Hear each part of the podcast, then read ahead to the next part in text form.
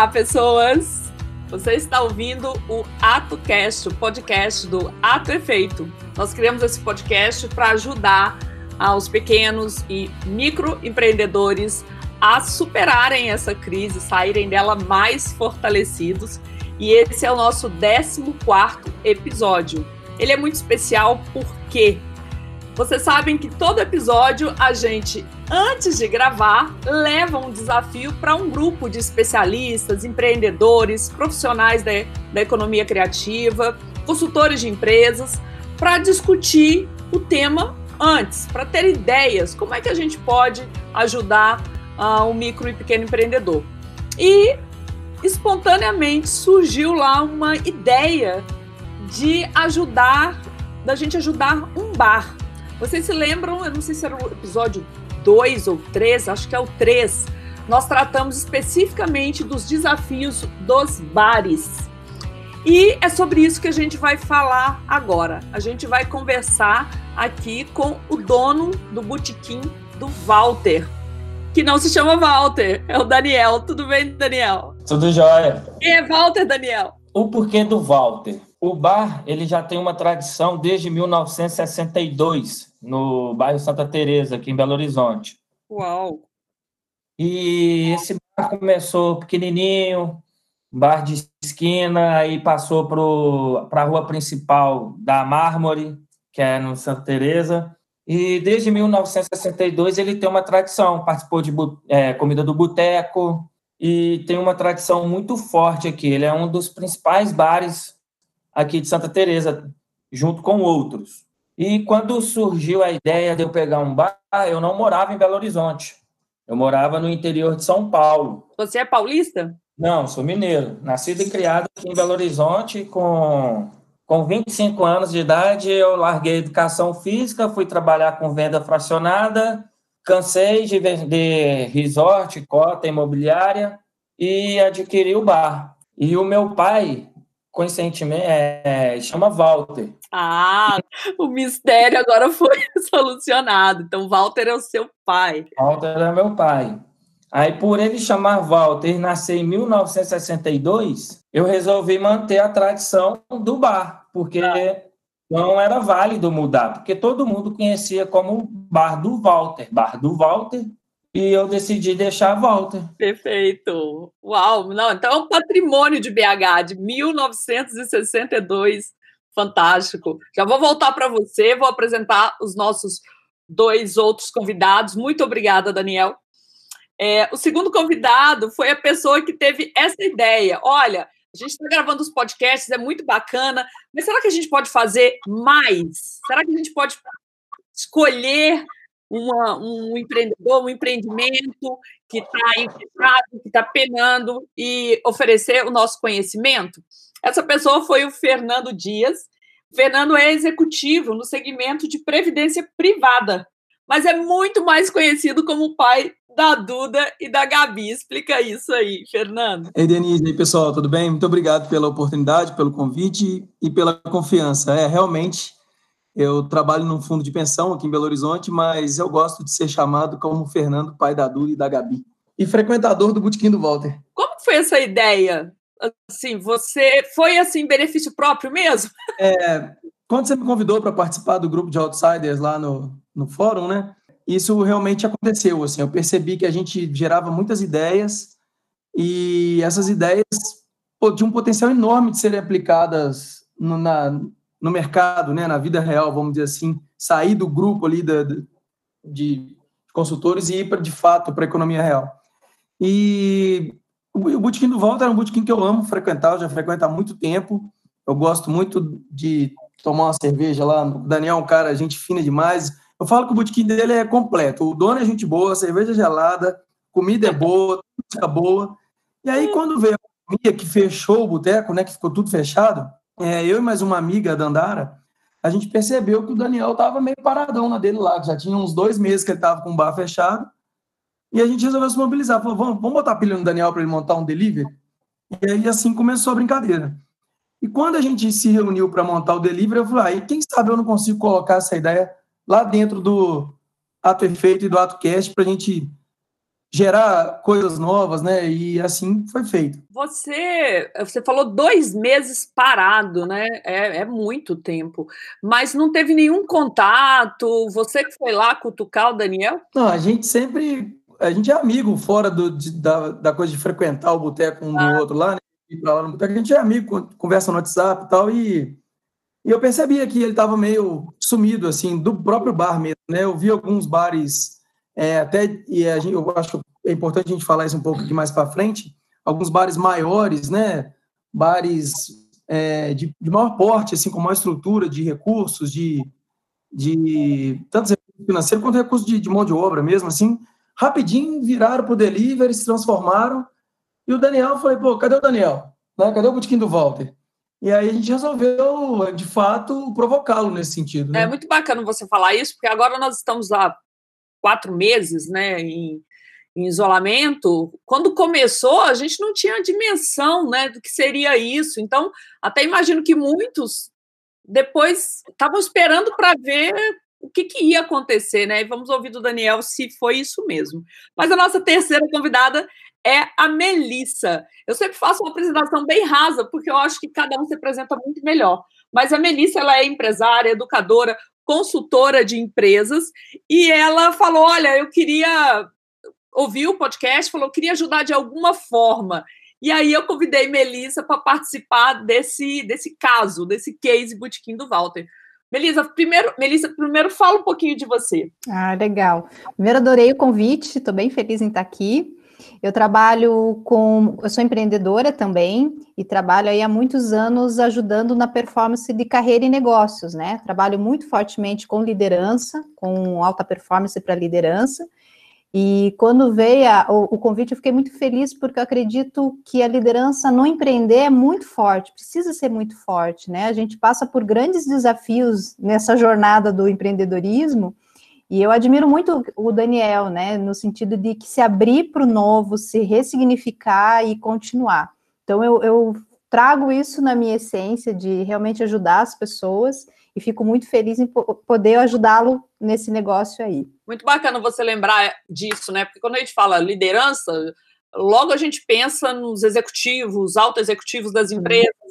e você falou: olha, para ser empreendedor, você já tem que ter ser um líder, ter um espírito de liderança, né? É sempre bom lembrar isso. Bom, vamos voltar então para o Daniel para ver então a versão dele da história. O Fernando começou contando aqui que, como cliente, assíduo, colega, estava sentindo falta, viu outros movimentos. Daniel, por que que dois meses você ficou, pelo que eu entendi, completamente fechado? Foi isso? Dois Sim. meses sem nenhuma? Então, Denise, eu não imaginava que ia durar muito tempo Isso. essa pandemia. E eu também não achava que o meu bar em si encaixava como delivery, que as, as comidas de boteco que eu vendia lá, eu não conseguiria colocar para vender. Eu não não estava conseguindo enxergar é, isso. E o Fernando, junto com a Dandara, conseguiu me dar esse leque para eu poder ver que era possível sim. E quando eu comecei a ver, hoje eu não quero abrir mão do delivery mais. Eu quero montar como se fosse uma segunda empresa minha. Depois é que montar. Qual é, quais eram é, as suas, os seus principais medos? Você chegou a considerar fazer o delivery e voltou atrás? Ou você nem considerava porque achava que era complicado demais, Daniel? eu achava que era muito complicado. E realmente é um pouco complicado, porque muda a chave totalmente uhum. do meu segmento. Porque Sim. o meu segmento ele era voltado a todo o lazer, música, e hoje eu volto ele completamente para a gastronomia em si, a comida. E é diferente. Eu tenho o público que eu, que eu tenho que atingir é um público hoje que é na mídia, que é a internet, então eu tenho que mudar totalmente a minha forma de atingir o meu público é, com imagem, é, com o que é visto para dar vontade dele estar tá pedindo. E antes eu não precisava fazer isso. Muito interessante, né? Quando você fala virar a chave, realmente, né? Tem que repensar como é que você, que oferecia uma experiência diferente, né? Era a experiência física, a música, o Botequim do Walter é conhecido pelo chorinho, eu sempre via no Instagram do Fernando ali as noites de chorinho. Queria ouvir a, o, o cliente, né? Simbolizado aqui pelo, representado pelo Fernando, como é essa questão, Fernando, de da experiência local, presencial e da música para você como cliente e agora é, recebendo a sua entrega restrita à gastronomia é, na sua casa? Compara as duas experiências aí para nós. Oh, eu acho que não dá para comparar, porque assim o que a gente tinha no Botequim do Volta era uma coisa muito legal, assim. Toda terça-feira tinha choro, toda quinta e sábado tinha roda de samba. Então eu praticamente ia toda terça e quinta lá. É, era uma atmosfera muito legal. Você, não precisava, você não precisava combinar com os amigos para ir para lá. Você chegava lá, seus amigos já estavam lá. E se não tivesse ninguém, você ficava no balcão bebendo, conversando com o dono do bar, que é o Daniel. Então, é, isso tudo, de certa forma, a gente não tem hoje no delivery, né? E, mas, por outro lado, é, a possibilidade de você ter um pedacinho do Botequim do Volta na sua casa, gera essa questão da nostalgia, a gente vai se adaptando, a gente criou, nesse modelo do delivery, a gente criou playlist com músicas que, que acostumavam tocar lá, então o cliente hoje, ele pode, não é, obviamente não é a mesma coisa de estar lá, né, claro, ninguém compara isso, mas você pode ligar uma playlist em casa, você pode, o Daniel fez copos personalizados, isso, é, isso para quem gosta do botequim é muito legal, às vezes eu posto no meu Instagram assim, pô, acabou de chegar um torresmo aqui, aí eu posto uma foto do copo cheio de cerveja e meus amigos já começam. Como que eu faço para arrumar um copo desse? Eu quero um copo desse. Então, é, de certa forma, você tem um pouco de do botequim mesmo na sua casa, né? Isso é tão interessante, é, porque o que a gente imagina e a gente gostaria que esse programa inspirasse outras pessoas que estão numa situação parecida, seja de um restaurante, né, não, não necessariamente de um bar, mas que se identifiquem com o Daniel, né, nessa na vulnerabilidade, na dúvida, na dor e, e que com esse caso, vendo esse esse sucesso, quando o Daniel fala, olha, eu quero continuar com isso após a pandemia, né? Ou seja, o novo normal do botequim do Walter é um novo normal promissor, né? É uma outra forma de estar com, com os clientes. Melissa, é, como é que você começou a participar? Em que etapa você começou a participar do projeto e qual foi o seu papel até aqui? Eu fico também muito feliz em ouvir isso do Daniel, Denise. Que legal saber que agora já está pensando como um segundo negócio. Pois é. E no início, né, quando a gente teve o primeiro movimento lá, é, quando, né, quando você me comentou comigo, quando eu ouvi o Fernando, né, que existia uma dor ali, né, de o que, seria do negócio, o que seriam feitos. Acho que vieram várias ideias fantásticas do grupo de Outsiders, eu acho que é legal de levantar isso, né, foram várias ideias que foram colocadas ali para o Daniel, então eu, eu, sinceramente, fico muito contente em saber que várias pessoas pensando juntas, mas a, a inspiração que o Daniel precisou ter funciona e agora ele vê como um um novo negócio. Então eu entrei no início com as inspirações, depois a gente foi trabalhando uma formatação para um case mesmo, né, de como é que está esse negócio, quais as soluções que a gente pode oferecer, quais são as possibilidades. Depois eu trabalhei com mais uma ferramenta, né, para o Daniel, de todas aquelas várias ideias lá que foram concebidas, quais que vamos para aplicação. Aí utilizando muito uma metodologia de vamos sair do ponto A para o ponto B, e aí ele escolher quais as ferramentas, técnicas e ações vão realmente ser envolvidas, quais eu consigo colocar nesse momento, mas pelo que eu vejo do que foi levantado, o Daniel tem possibilidades aí não só para agora, né, para momentos aí, para o ano, vamos pensar assim, de ações que são possíveis. Então, foi muito nessa concepção de ajudar os outsiders, nessa construção, para passar para o Daniel um, um, um, caminho, né, e ele definir o que vai ser feito. Eu enxergo assim, então eu fico feliz que eu acho que foi até além. Ouvir isso para mim quer dizer, nossa, foi super além. Ele está super desenvolto. Só um pouquinho, Melissa, só para deixar claro, né, para quem está ouvindo, olha que bacana, esse sotaque da Melissa não é à toa, nós todos estamos trabalhando remotamente, né, pessoal? A gente conheceu durante a pandemia pelos nossos canais. Eu nem me lembro mais qual foi o canal, se foi pelo LinkedIn, se foi pelo Instagram. E ela se disponibilizou, porque o nosso chamado era olha, se você pode ajudar, né? A, a gente fez uma seleção por pessoas que estão nesses lugares, na consultoria de, de negócios, né? É, no empreendedorismo, na economia criativa, temos muitos designers no grupo e movidos por esse altruísmo. Então, em um dado momento, a Melissa falou: Olha, eu posso ajudar nisso. Mas a Melissa não é uma especialista em bar, nem o Fernando, nem eu. É por isso que a gente se auto-intitula. Nós somos outsiders, nós somos aquelas pessoas, os estrangeiros no negócio do Daniel. E é justamente a nossa crença de que, por não sermos especialistas no negócio especificamente, a gente, de repente, pode ter ideias inusitadas. Eu queria que você falasse, Melissa, lá no, no Fórum de Outsiders, se teve, se você lembra de alguma ideia que era mais ousada, talvez bizarra, mas que, que surge quando a gente coloca pessoas de várias áreas para interagir. Dani, oh, Fernando também, se você lembra de alguma coisa que pode ter parecido absurda e era mesmo, e o que efetivamente vocês selecionaram para implementar além do delivery, como a ideia dos copos.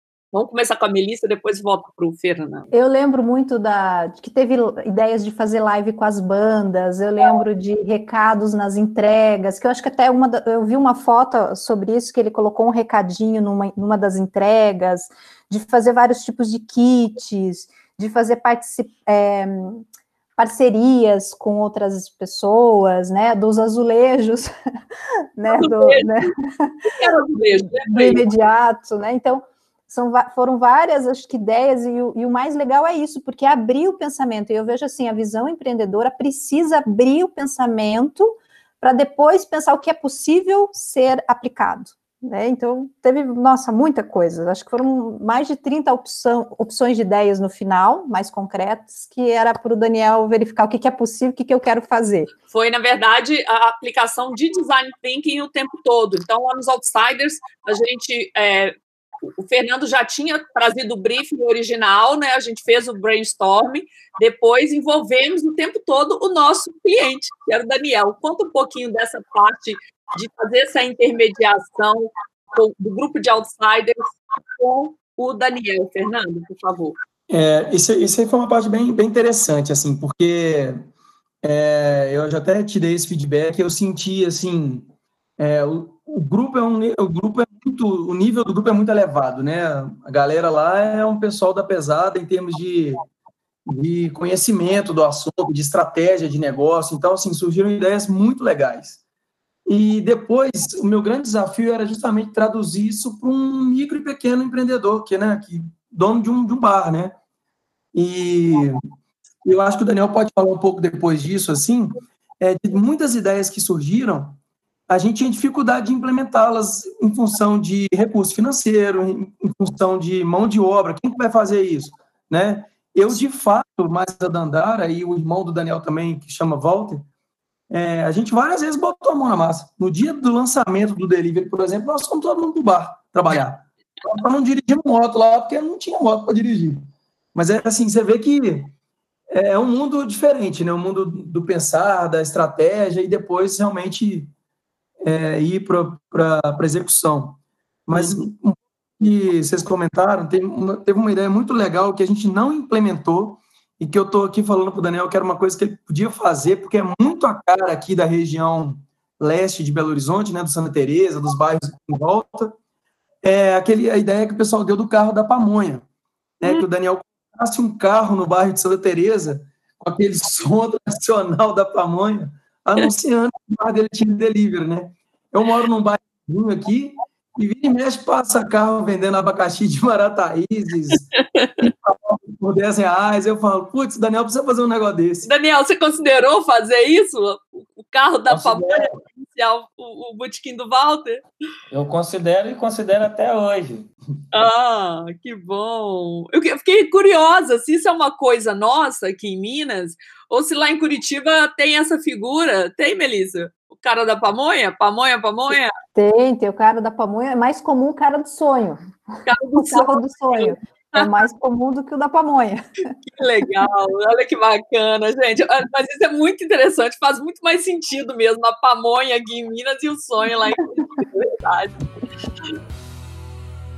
Daniel, é, conta um momento assim que você acha que que marcou nessa interação? Pode ser um momento que você falou, ah, isso não vai dar certo nunca, ou uau, caramba, vai dar certo, algo que te marcou nessa interação inusitada, né? Pessoas estranhas se disponibilizaram a te ajudar a partir de um cliente. Como é que é isso? Na verdade, acho que a grande figura também que fica aqui para nós é e a gente tem falado em todos os episódios, né, a importância do empreendedor olhar para a sua base e recorrer aos seus clientes fiéis nesse momento. Então, Denise, o dia que eu realmente é, tive a certeza que ia dar certo foi no dia do lançamento, porque a gente mandou vários kits para pessoas eh, influenciadoras aqui em Belo Horizonte e eu achava que ia ficar por aquilo mesmo, que ia mandar os kits. Tomar um prejuízo. Tomar um prejuízo, ter o resultado esperado. E foi totalmente diferente. É, a gente tinha feito uma logística de ter só um motoboy, no meio da operação teve que chamar mais um outro motoboy. Eu saí na rua, peguei um motoboy do iFood, paguei ele a parte para fazer entrega para mim. E, e, naquele momento eu, eu, tive a certeza que ia dar muito certo. Só que hoje o, o delivery ele é muito desafiador, porque tem dia que é muito bom e, tá, e tem os seus dias ruins também. Sim. Tem dia que sai pedido. Só que, é, graças a Deus, está aumentando. Igual hoje, mais cedo, eu até comentei com o Nando que os números que foram fechados no mês me surpreenderam bastante. É mesmo? Que notícia maravilhosa! Porque o Nando falou, é, teve prejuízo. Eu falei, ai meu Deus.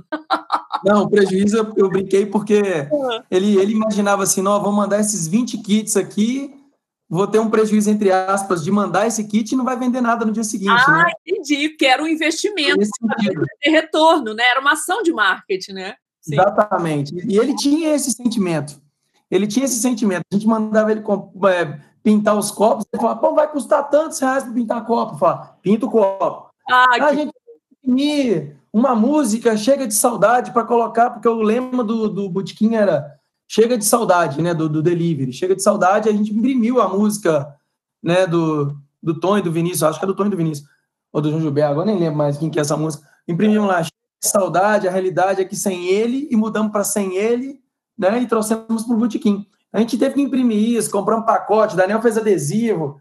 Cada vez que a gente inventava uma moda, ele ficava desesperado lá. ah, adoro! Ô, Fernando, tô adorando aí, porque vocês montaram. Porque o Botequim do Walter tinha uma, uma agência, tinha, tem alguém lá dentro que trabalha a questão da comunicação?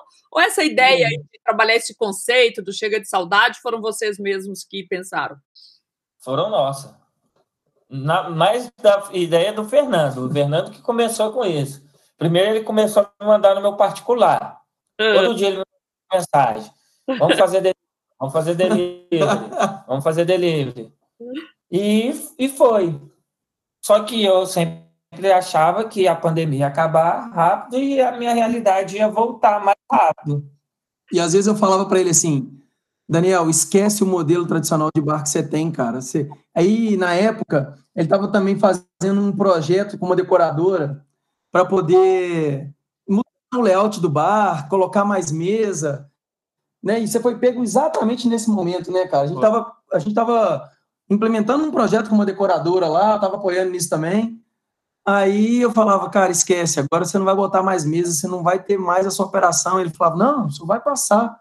Sim. Aí foi, foi só piorando. Né? Hoje, acho que é mais claro isso. Né? Hoje eu tenho a certeza que não vai passar. Isso, queria que você falasse um pouquinho sobre isso, Daniel, e depois que o Fernando e Melissa também falem um pouquinho. Agora a gente já está há quase quatro meses. Qual que é a sua percepção para os próximos, vamos falar três meses? Está difícil, né? Mas assim, o que, que você para, para, que cenário você está se preparando agora, Daniel? Quando você fala, ah, isso não vai passar, o que você está esperando e por quê? Baseado em quê? Nesse cenário, eu estou me baseando, Denise, é, é em cada vez aperfeiçoar o meu modelo de trabalho hoje, que é o delivery. Hum. Então, tudo que fazer de investimento em imagem, em marketing digital, de atingir pessoa, público, é, que não conhecia o meu bar hoje, que às vezes está conhecendo pelo delivery, que não tinha esse contato direto com ele, eu quero continuar atingindo é, muito mais. Porque o, a minha realidade que o meu bar vivia antes, esse ano eu tenho certeza que não vai ter mais. O, o bar era tão cheio, tão cheio um dia de música, hum. que ah. atrapalhava o ônibus de passar na rua. Ah, entendi. Por causa da questão então, da. Imagina uma aglomeração de verdade. Entendi. E, e surgiu uma dúvida, uh, Daniel. Surgiram é, clientes novos? Muitos. Muitos clientes novos. E os seus clientes antigos aderiram ao delivery tanto quanto você esperava ou ainda não? Não. Não. Muito, Sempre. bem mais ou menos. Algumas pessoas é, passam, pegam um almoço, ou pede uma porção de torresmo, que é tradicional, o torresmo e a almôndega lá do bar. Só que o público que eu atingi é totalmente diferente que frequentava o meu, o meu bar. Interessante isso, né? E, e o que, que você percebe que dá certo, né? O Fernando falou: ah, eu sou cliente. Quando eu posto lá, o, o a, eu recebo a entrega e eu posto, outras pessoas comentam. Então, devem conhecer o Botequim do Walter muitos pelo Fernando, que também é um influenciador, né, tem muito seguidor e tal. Mas o que mais você tem visto que está gerando resultado? Ô, Denise, mas é, é, é, a propaganda, que às vezes é a propaganda boca a boca, tá. é, é, que é o esse marketing eu falo que a propaganda boca a boca ela é, tem muito mais eficiências que qualquer outro tipo de marketing digital. É eu penso assim. Interessante. É, porque o, o Fernando fala para um que experimenta e ele vai, experimenta. Então, a maioria das pessoas que vem fazendo o pedido é que de um que pediu, que gostou, que indicou para outro e está gerando essa cadeia. Então, na região, quando eu faço o delivery, eu não tinha colocado fazer entrega no Buritis, que é um bairro mais afastado. Hoje, praticamente todo final de semana, eu tenho cinco entregas na região de Buri, do Buritis. Interessante isso, muito interessante. Nem conhecia o meu bar. Sim. E você que quando vai na porta do meu bar fazer a retirada, ela fala: Nossa, que legal, eu não conhecia aqui. Bacana. E você tem monitorado isso? Assim, você hoje sabe dizer quantos clientes são clientes novos. É, quando você recebe um cliente novo, você pergunta como é que você chegou até nós, para saber rastrear, né, para saber onde você deve investir a comunicação? Não, hoje eu não faço isso ainda. Uhum é um detalhe importante. O que, você acha, Melissa? Eu acho uma ideia super boa, até para saber aonde investir, né? Muitas vezes, como foi colocado ali, tem, tem clientes vindo. O que está atraindo esses clientes? É, é a indicação? Eu vejo que hoje, né, uma das perguntas que você colocou ali, como é que está o cenário hoje? Eu vejo que a conexão é um dos fatores que gera muito negócio seja conexão presencial, né, por indicação de amizades e tudo mais, seja por redes sociais, a conexão é, é um grande caminho hoje, né? E é interessante saber qual, qual conexão me gerou um novo cliente, até para começar a saber investir em que tipo de marketing, que tipo de, de conexão, que tipo de evento eu posso fazer, qual foi o tipo de brinde que eu posso fornecer que as pessoas gostam mais. Eu acho que é super importante entender o que, que te conecta com o teu cliente. Antes de falar do que, você pensa do cenário, eu queria que o Fernando também falasse um pouquinho, porque ele está bem lá na linha de frente do marketing. Fernando, qual é a sua percepção, assim, quais são os tipos de ação que foram feitas e quais você acha que o Daniel deve insistir que vão trazer mais retorno? É, eu acho que essa questão que vocês estão comentando, dele identificar de onde está vindo o cliente novo, né, o novo cliente, isso é fundamental. Porque a nossa percepção, e esse é uma percepção minha, eu estava compartilhando isso com ele outro dia, é que o público que frequentava o bar dele ia lá muito por causa da música, por causa do movimento da música, assim, o pessoal que gosta de choro, o pessoal que gosta do samba e tal. Então, assim, Tem comida boa? Tem, mas o cara ia por causa da música. E aí, como o bar fechou, é, esse, esse cliente antigo, você pergunta, ah, e cadê o cliente antigo? Ele estava lá por causa da música, não talvez só por causa da comida, né? E aí, a oportunidade que o Daniel tem de explorar esse novo mercado, que aí agora vira BH inteiro, né? E, e poder ir atrás de novos clientes que não conhecem o bar, mas que, ao ter contato com, com o Tiragosto, que é uma delícia, é, passam a comprar novamente, é muito importante isso para ele, né? E uma, eu acho que o momento que ele deve explorar, que está muito forte nessa época de pandemia, a gente tem visto muito, principalmente nas redes sociais, é o compre do, do pequeno, compre do local, né? Todo mundo está muito forte nisso hoje. Então, acho que ele pode criar, por exemplo, uma mensagem que ele vende pelo WhatsApp, né? O pedido é feito por lá. Então, acho que ele pode criar, por exemplo, uma mensagem é, mais carinhosa. Pô, muito obrigado que você comprou aqui, tá, tá, tá, tá. tá. Valorize o pequeno, tá, tá. indique para mais dois, indique para o vizinho, sabe? Instigar já boca a boca é tão forte no negócio dele. Né? Sem dúvida. É, essa é um momento que as pessoas estão muito sensíveis, né? A, solidárias mesmo. Então, às vezes, você não faz é, simplesmente porque não teve um gatilho. Hein, Daniel? Esse é um gatilho. Por exemplo, eu, eu Denise, comprei, e aí fala assim: olha, gostou? É, indique para um amigo. Tá, ok, mas se fala assim, indique para um amigo e assim você está ajudando o comércio local, você está ajudando um pequeno empreendedor, isso tem uma, uma, um apelo emocional muito maior muito maior. De repente, eu nem vou, vou comprar dobrado para suportar, né? O, ajudar a suportar o negócio. Então, acho que vocês dois foram justamente na veia com essas, essas duas é, dicas que servem para vocês que estão ouvindo, né? Principalmente quem é do setor alimentício. Vamos falar um pouquinho dos cenários. Aproveitar que você já está com a palavra, Nando. O que que você, como que você está lendo o cenário aí dos próximos três meses, seis, né? Não vamos arriscar muito. Olha, eu acho que a gente ainda vai sentir ainda é, os impactos dessa pandemia na economia real, né? A gente tem lido alguns relatórios aí de relatórios econômicos com projeção PIB negativo a quase 7, uma coisa que a gente nunca teve né, no Brasil, nem na época lá das, da crise de 30, da década de 80, a gente nunca teve uma recessão tão forte em um ano só. E eu acho que a gente vai começar a sentir isso mais para frente, assim, né? É, os impactos da, dessas medidas provisórias com suspensão de contrato de trabalho, é, redução de jornada, redução de salário. Então, assim, no, talvez no, no, no, mercado Daniel, né? Eu brinco, é, talvez seja um pouco diferente, porque quando a gente está triste, a gente bebe, quando a gente está feliz, a gente bebe.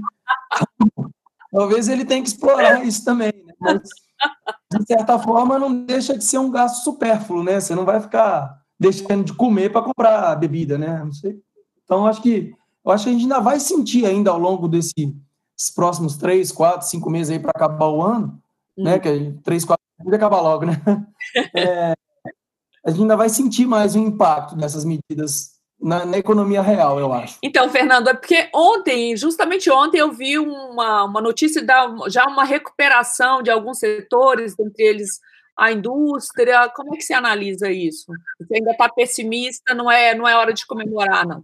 Não, não é questão de talvez ser pessimista, mas eu acho que ainda está cedo mesmo, sabe? É, os números, só comparando com um mês de um mês para o outro, né? Não tem uma então, às vezes caiu muito no mês anterior, subiu mais 13 no outro mês, mas não significa que teve uma retomada, né? Melissa, e você? Como é que você está vendo aí os próximos três meses, seis meses? Você arriscaria aí uma, uma visão de cenários para o próximo ano? Qual é a sua leitura como uma pessoa que é bem informada, né, que está sempre muito ligada ao setor produtivo, ao aconselhamento, à mentoria? O que eu, eu percebo, né, Denise, até nos clientes que eu estou atendendo, eu tendo muito educação corporativa, treinamento, fico muito junto dos RHs também.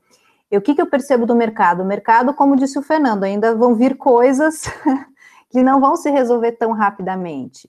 Mas eu percebo também com os empreendedores, né, com os líderes que eu trabalho, que as pessoas estão se reinventando, porque elas precisam se reinventar né? Como o Daniel fez, ele precisou se reinventar para o negócio continuar.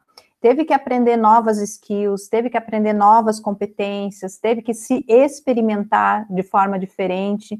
Então, eu, eu percebo muito que a, a gente, né, o brasileiro ele é muito criativo e ele está usando muito a sua criatividade, está se arriscando mais. É claro que a crise é muito ruim, né? A gente não pode tirar o mérito disso, mas ela também traz uma oportunidade de evolução muito grande para as pessoas e para os negócios. Então, tem várias pessoas que eu percebo que estão evoluindo de várias formas, né? É, aqui no próprio AutoCast eu já escutei algumas pessoas que super evoluíram e ressignificaram o seu negócio, porque é uma necessidade. Então, eu vejo que cada vez mais vai vir um empreendedorismo mais criativo para atender um cliente que já está diferente. Ele quer coisas diferentes, ele procura a segurança, ele procura a higiene, ele procura a comodidade. Então, hoje a gente tem que atender um cliente para isso.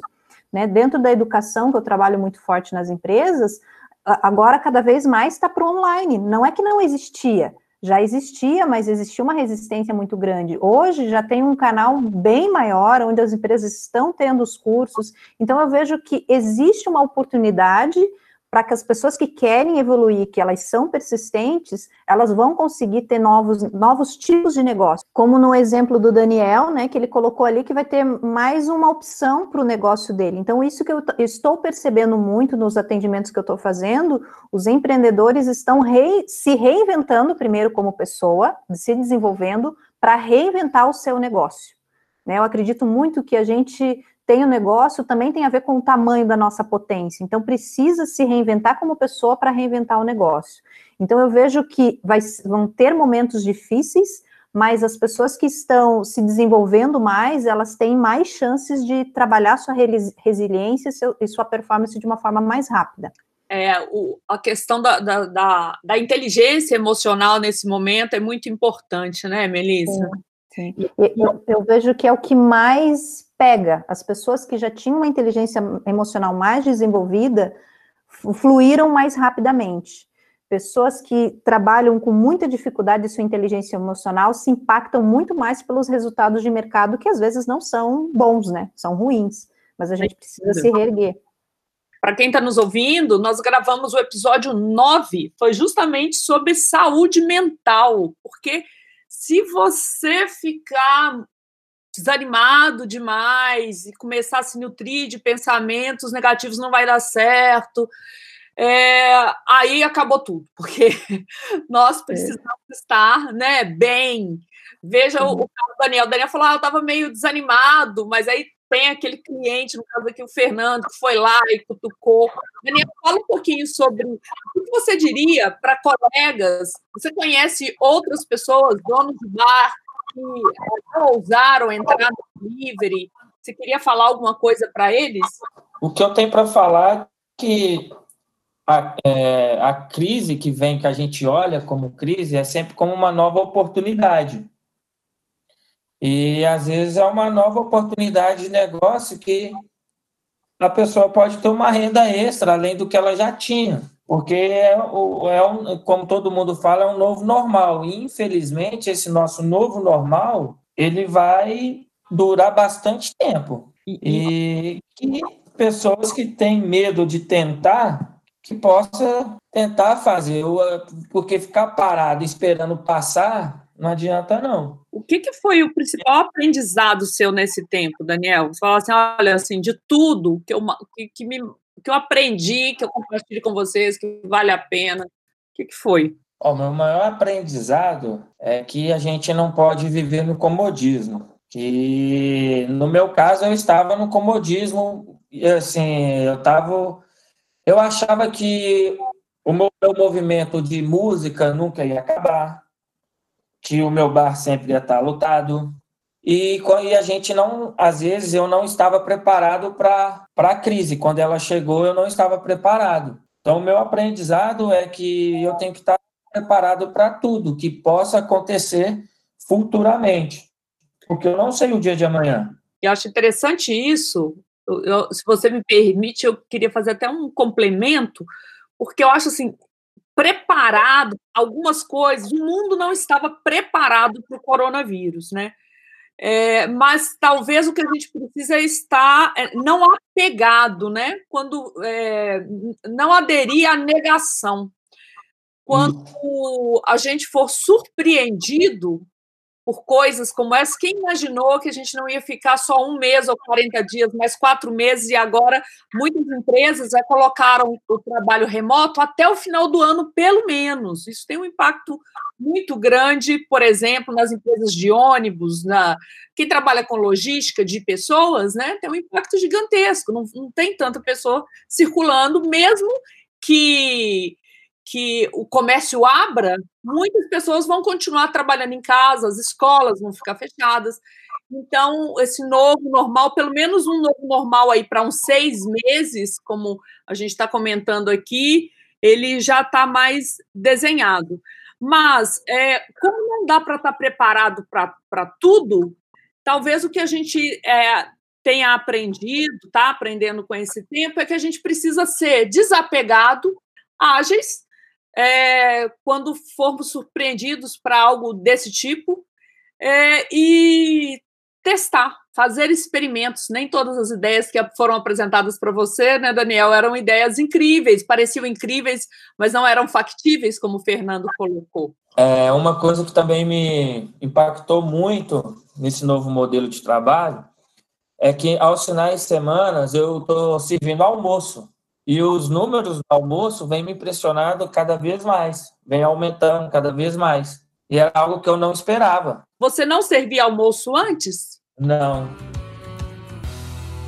E já caminhando para o fim do programa, infelizmente, é, o que, que você diria, aí não só para quem trabalha na, no setor alimentício, nos bares, restaurantes, mas o pequeno, o pequeno e microempreendedor de uma forma geral, que ainda está meio desanimado, o que, que Fernando diria para essas pessoas? Denise, hoje, por coincidência, eu vi um stories no Instagram do Rony, CEO, né, dono da reserva, que é um cara que eu admiro, que eu acho que é um empreendedor nato. E ele colocou um stories que eu estou com ele aqui, que eu vou ler, que era o seguinte: em toda crise existem três coisas: uma data para acabar, novas oportunidades e ensinamentos para a vida. Eu acho que resume bastante do que a gente conversou aqui hoje, assim. Então, o recado que eu quero deixar é: isso vai acabar um dia, né? E não sabe, não sabe quando, mas aproveita a oportunidade para se reinventar. E se um dia isso tudo acabar e voltar ao normal, e no caso do Daniel, ele poder ter música de novo, poder encher a rua lá, atrapalhar o ônibus a passar de tanta gente que está lá na rua, que ele monte uma operação de delivery do lado e continue aumentando o faturamento dele, entendeu? Que ele use essa crise como oportunidade para o negócio dele e que as outras pessoas que estão ouvindo a gente também possam pensar dessa maneira. Maravilhoso. Você, Melissa, o seu recado final, os empreendedores que estão aí ainda confusos, desanimados. Gosto de uma pergunta assim, né? Quem é que você quer ser após esse processo de crise, né? Seja a pessoa que você pode ser, não, não acredite na sua mente, somente porque a nossa mente mente para gente. Então, busque a, ser o teu melhor, sabe? Não tenha medo de experimentar, estude, veja possibilidades de sucesso, que nem o caso do Daniel que se reinventou. Tem tantas pessoas que estão se reinventando nos negócios. Tenha modelos que sejam favoráveis e positivos, né? Então, é, eu acredito muito que as coisas não vêm contra nós, mas vêm a favor da nossa evolução. Então, como é que você pode evoluir? Dentro desse processo de crise para ser melhor quando tudo isso acabar. Daqui um ano, quando você olhar para trás, o que, que você quer contar para as próximas gerações? Como é que você passou por esse processo? Acho que lembra disso para você se reforçar positivamente, como você colocou, vamos, vamos com foco positivo, vamos evoluir. Né, não tentar controlar, não temos como controlar a crise, não, a gente não tem respostas para tudo, mas a gente tem uma escolha de como vamos passar por isso. Maravilhoso. E você, Daniel, sua despedida, e aí com uma, uma palavra para outros como você. É, o que eu tenho para falar é basicamente o que já foi dito, é, porque a nossa mente ela nos engana bastante e que a gente deixa essas crenças limitadoras que tem dentro da gente, que faça a gente ficar sempre pensando negativo e não toma nenhum tipo de ação, que a gente possa é, quebrar essas barreiras e que não tenha medo de tentar buscar novas ideias, é, novos tipos de negócios que pode ser feito, não só no, no seu próprio ramo, mas a gente pode fazer outras coisas também.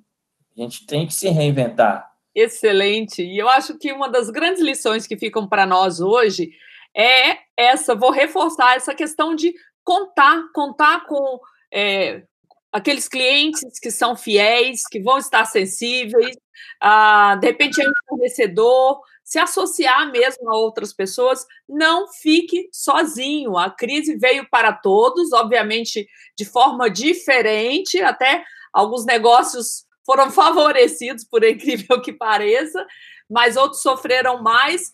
Você não pode é ficar sozinho, desanimado. Eu tenho mais um episódio para indicar para você, você que é dono de bar. O episódio 3 foi sobre bares. Lá também nós temos vários insights, várias ideias para ajudar o teu negócio.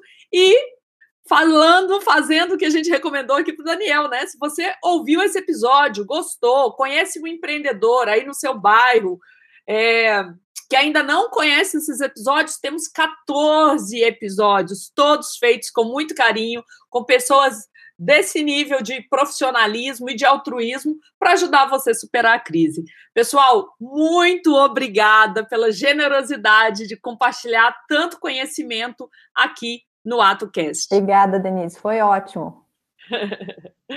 Valeu, e... gente, muito obrigado. Obrigada, Fernando. Obrigada, E a gente sempre termina com uma música. Essa ficou fácil, né, Fernando? A música que nós vamos pedir é Chega de Saudade. saudade. Ela vai para os clientes do Botequim do Walter e todos os clientes de bares do Brasil que estão aí aguados. Estamos todos loucos para voltar né, e comemorar, mas tem que ser na hora certa. Muito obrigada. Vocês podem acessar então no Instagram, o nosso perfil é @ato.cast, mas para ouvir os episódios pode ser no YouTube, no Spotify, nos outros agregadores e no site do atoefeito.com. Beijos. Sem ela não há paz, não há beleza, é só tristeza e a melancolia que não sai de mim, não sai de mim, não sai. Papá, badi badi badi badi papá, badi badi badi badi papá, da da da da da da da da.